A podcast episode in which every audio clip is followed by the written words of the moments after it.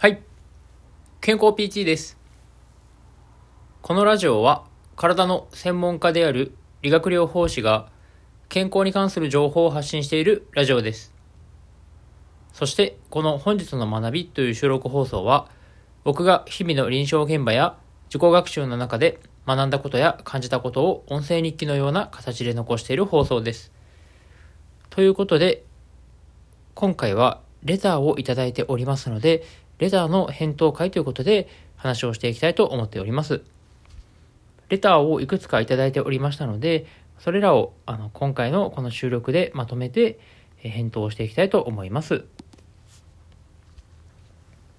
まず、はじめにいただいているレターですけど、まずレターの内容を読み上げさせていただきます。腰痛、その他痛め止めには、レーシップ、オンシップ、ホカロン、どれがいいですか？ということでレターをいただいております。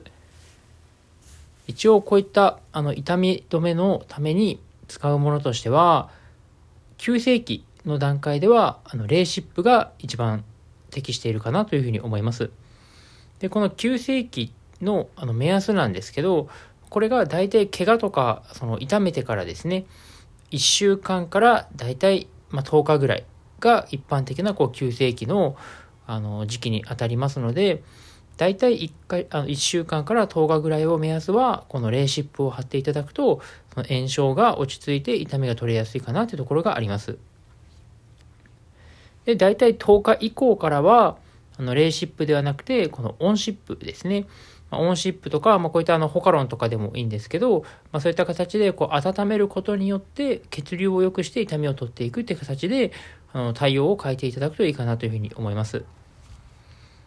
ただ、ここで注意点としては、その個人差がやっぱりありますので、まあ、1週間から10日ぐらいで炎症が落ち着いてあの行くっていう場合もあれば、あの本当に長い方はですね、1ヶ月ぐらいとかずっとあの炎症があの収まらないっていうケースもあるんですよね。まあ、これはどちらかというと、あの急性の外傷というよりは、あの慢性的にずっとそこの部分に負担がかかり続けている。要はあの体の使い方の問題であったりとか、日々の生活の中であの体をこう酷使しすぎて、そこの部分に負担がかかっているとかですね。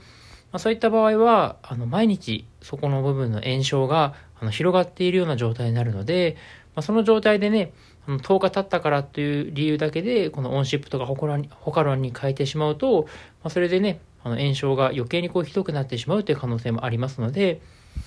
一番、あの、リスクが少ないね、方法としては、その炎症所見っていうのをちゃんとこう確認してから、炎症所見がなくなったら、こういったあの温める方に切り替えるっていうのがあの一番安全かなというふうに思います。で、その炎症所見っていうのがどういったものなのかっていうと、それが、あれですね、あの、まず発石、熱感とか、あと主張ですね。まあ、こういったところをまず見ていただくといいかなと思います。まずその患部が赤くなっていないかっていうところですね。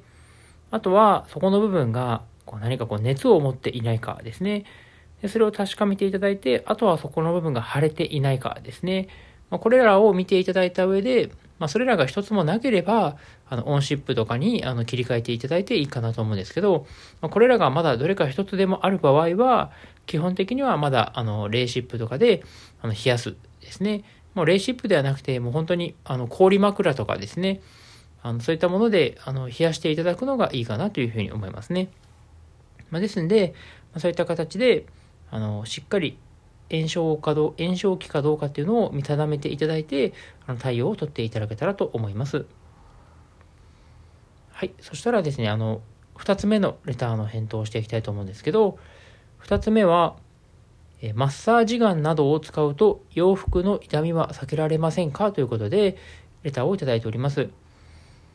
一応、マッサージガンに関しては、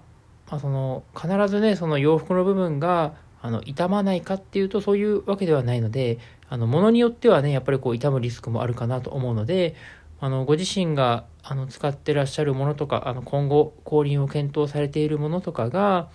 まあ、どれぐらいのね、その、まあ、振動の強さとか、まあ、その先端の部分がどういう形状になっているのかによっても変わってくるかなと思いますし、あの洋服の材質とかにもよっても変わってくるかなと思うので、ま、その辺を見てあの判断をあのしていただけたらいいのかなというふうに思いますね。はい、そして、えー、次のレターが、えー、骨盤を立ててくださいと言われますが、今一つよくわかりません。どういう状態が骨盤が立っているのでしょうか？ということなんですが、この骨盤を立ててくださいっていう意味としては、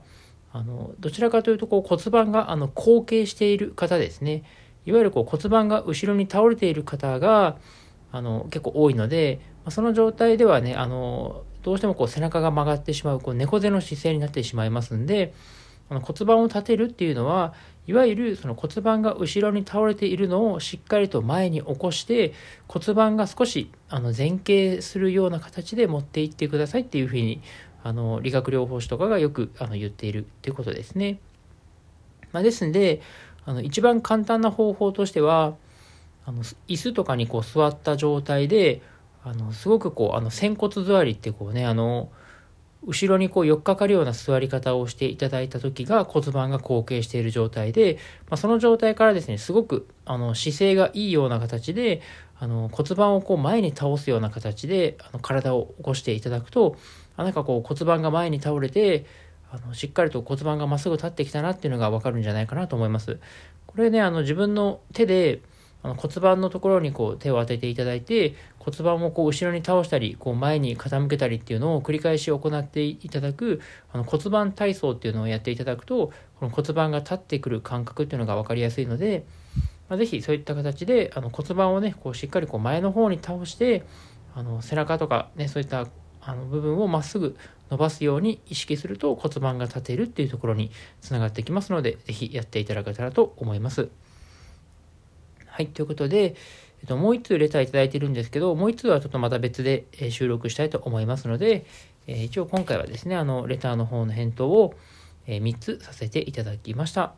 はい、ということで本日も聴いていただきありがとうございました。